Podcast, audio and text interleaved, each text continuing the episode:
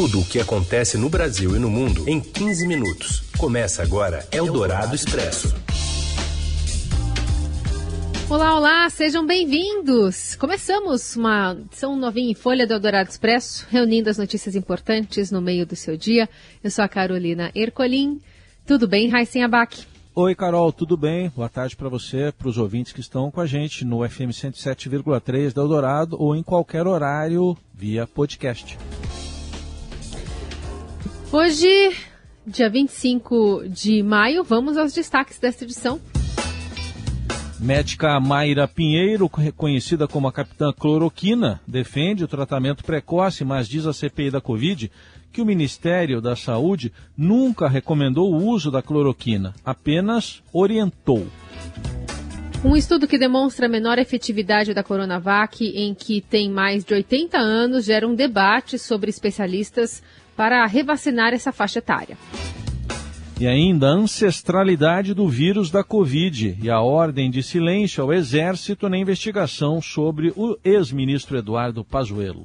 É o Dourado Expresso. Tudo o que acontece no Brasil e no mundo em 15 minutos.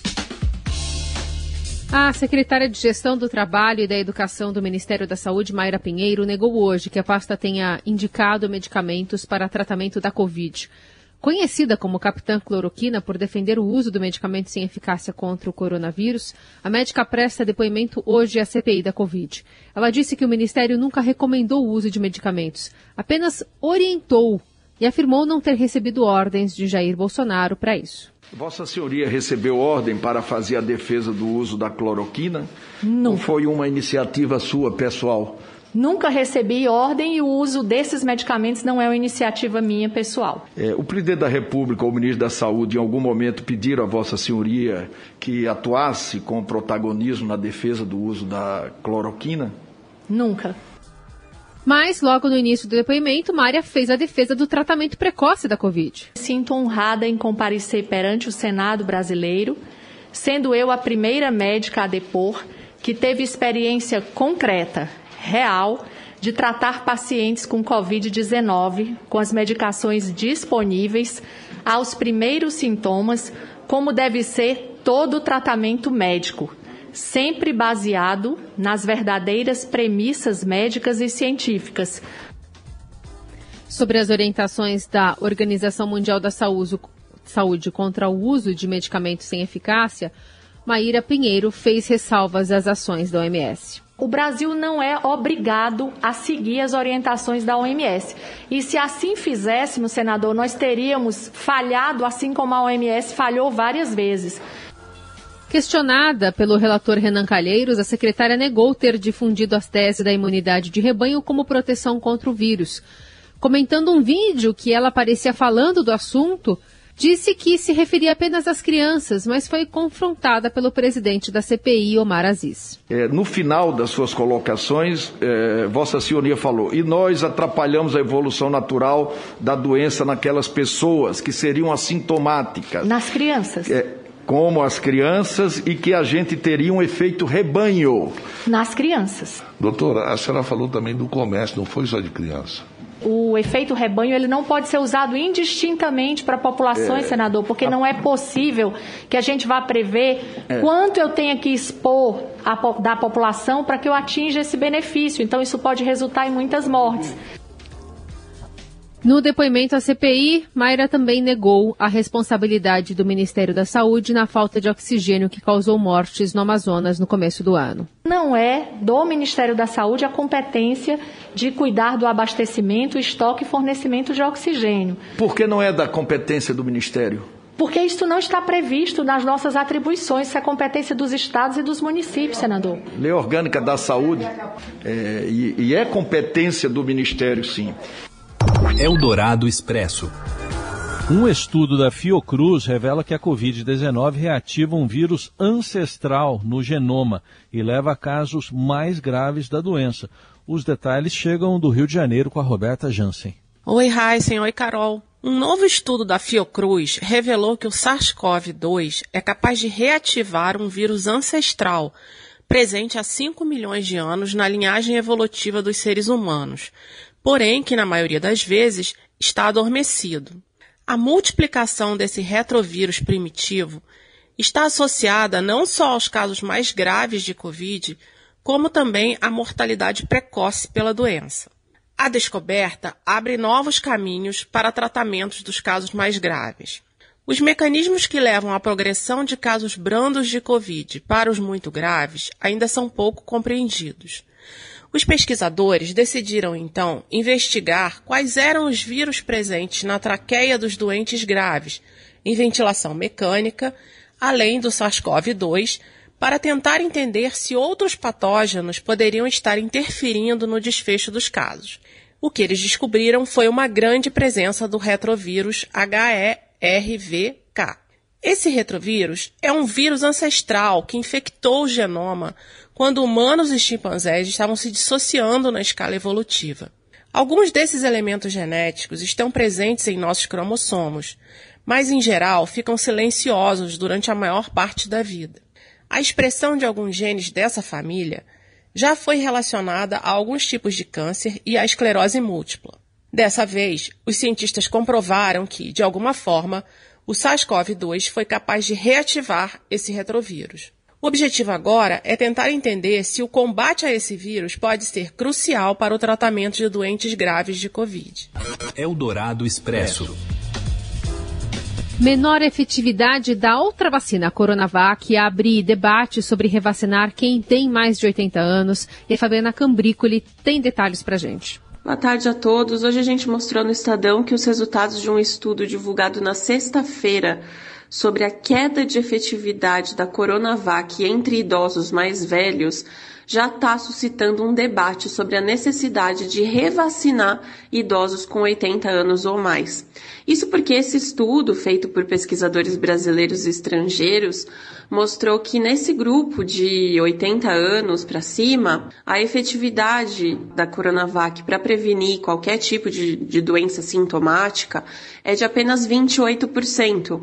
Então, diante disso, é, alguns cientistas é, já defendem que essa população mais velha seja revacinada com alguma vacina mais efetiva para essa faixa etária, como a da Pfizer, ou então receba uma dose de reforço da Coronavac. Isso ainda não é, uma, é um tema que gera muita polêmica, né? Porque a grande questão é quando deve ser feita essa revacinação. A maioria dos especialistas que eu ouvi concordam que provavelmente vai ter que ter uma dose de reforço ou uma revacinação, mas o principal ponto aí de polêmica é quando, se a gente deve esperar toda a população brasileira ser vacinada para depois revacinar esse público ou se isso deve ocorrer antes, já que esse público é o que tem o maior risco de adoecimento, né? Tem outras pessoas, outros especialistas que defendem que a gente precisa de mais dados antes de tomar essa decisão, principalmente um estudo que avalie essa efetividade da Coronavac em idosos mais velhos contra casos graves e mortes, porque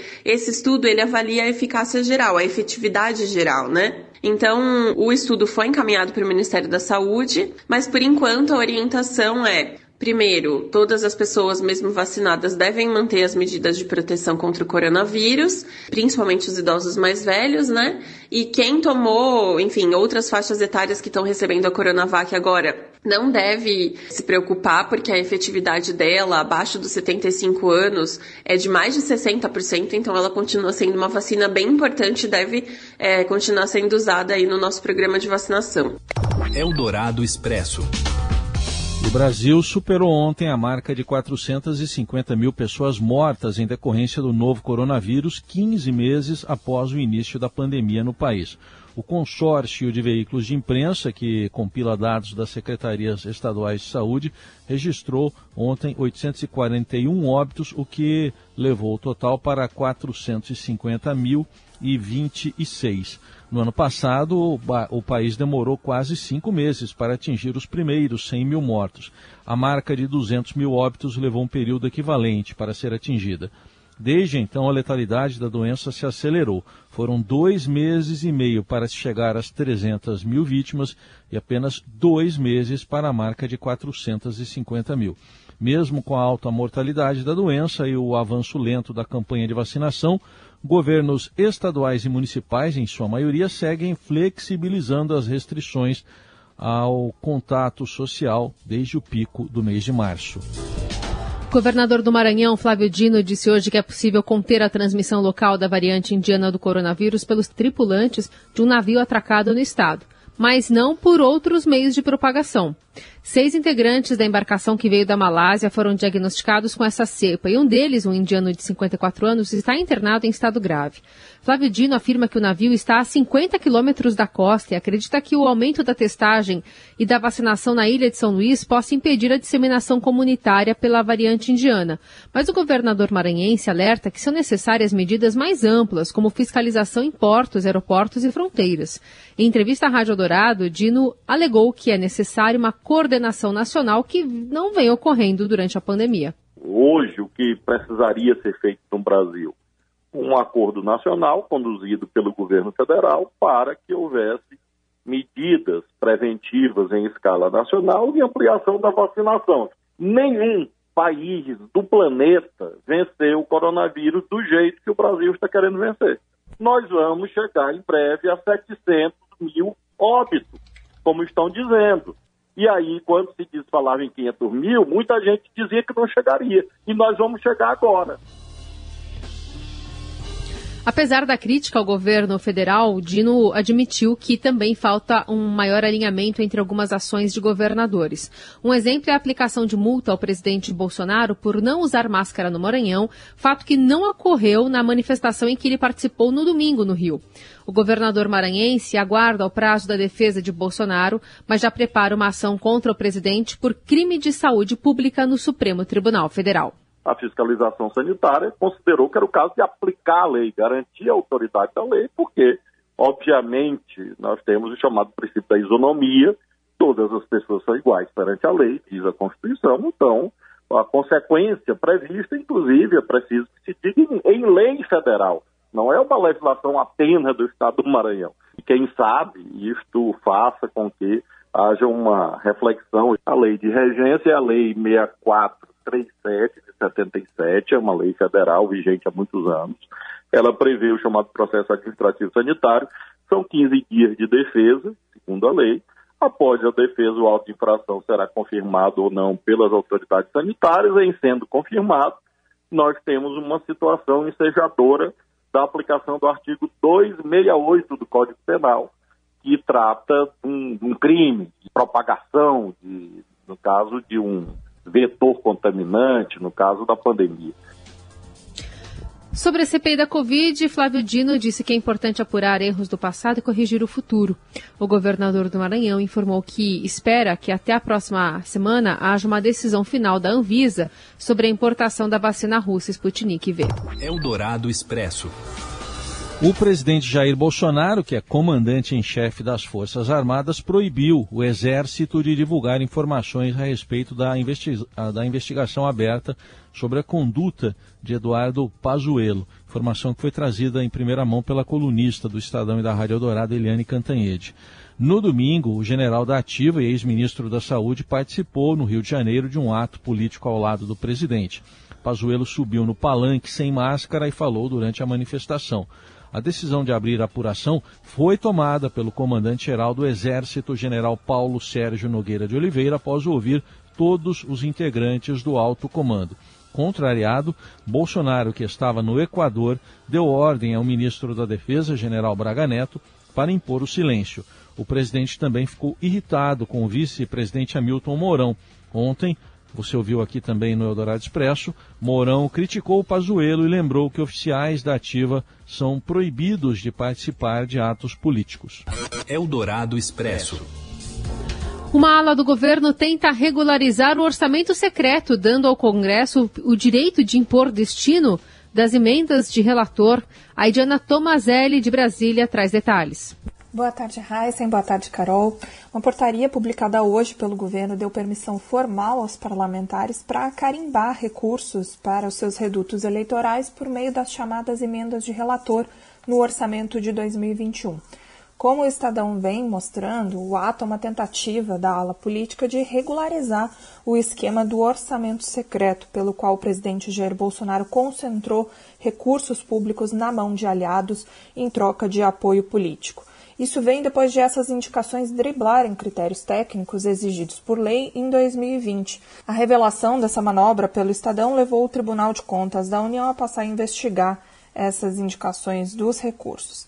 Segundo algumas fontes que foram ouvidas pelo Estadão, a portaria vai dar formalmente poder ao relator do orçamento para definir quanto e onde serão aplicados os recursos das emendas de relator, diferentemente das emendas individuais e de bancadas, que são previstas na Constituição, têm valor definido e uma distribuição igualitária entre congressistas aliados e de oposição ainda não se sabe quais parlamentares serão agraciados com o envio desses recursos às suas bases.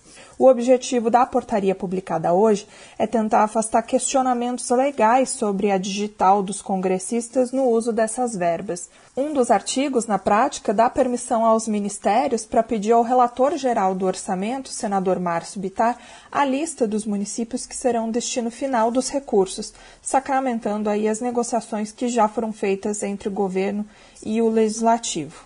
Neste ano, os maiores beneficiários das emendas de relator são os ministérios da Saúde, com quase 8 bilhões de reais, o Desenvolvimento Regional, com mais ou menos 6 bilhões de reais, a Agricultura, com um pouco menos de 2 bilhões, e Cidadania e Educação, cada um com cerca de 1 bilhão de reais.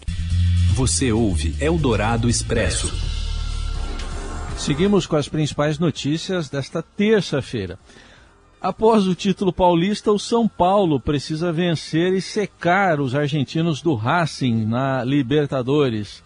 Fala, Rafael Ramos.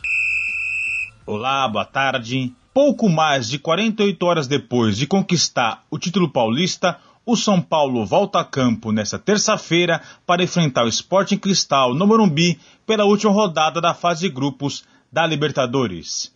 Embora a vaga na próxima fase do torneio já esteja confirmada, a equipe ainda busca o primeiro lugar do Grupo E. Para isso, precisa vencer os peruanos e torcer para que o Racing perca do Rentistas na Argentina. Terminar a primeira fase na liderança do seu grupo significa, teoricamente, escapar de uma perdeira já nas oitavas de final da Libertadores. Mas vai lembrar que, se o São Paulo não depende de si para terminar a primeira fase na liderança do seu grupo é porque a diretoria e a comissão técnica optaram por poupar os titulares no torneio para priorizar o Campeonato Paulista. A estratégia até agora deu certo, já que a equipe encerrou um jejum de quase nove anos sem conquistas ao bater o Palmeiras pelo estadual. Resta ver se, na Libertadores, o São Paulo terá a mesma sorte. Eldorado Expresso singing in the rain, just singing in the rain. What a glorious I'm happy again. A Amazon está em vias de anunciar a compra da MGM, um dos mais tradicionais estúdios de Hollywood, segundo fontes ligadas à gigante do varejo. O negócio pode ser fechado ainda nesta semana por cerca de 9 bilhões de dólares cerca de 47 bilhões de reais. Fundada em 1924, a MGM tem em seu acervo clássicos como Cantando na Chuva.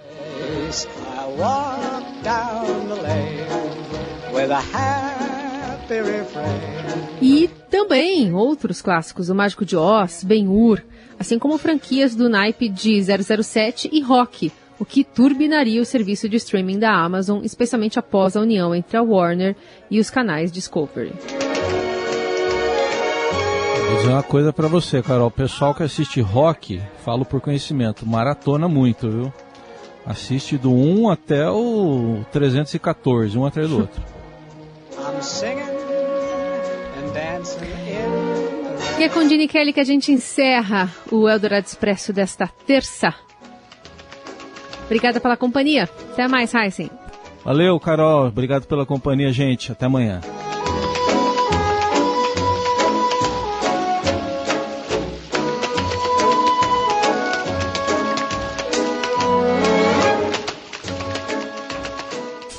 Você ouviu Eldorado Expresso tudo o que acontece no Brasil e no mundo em 15 minutos.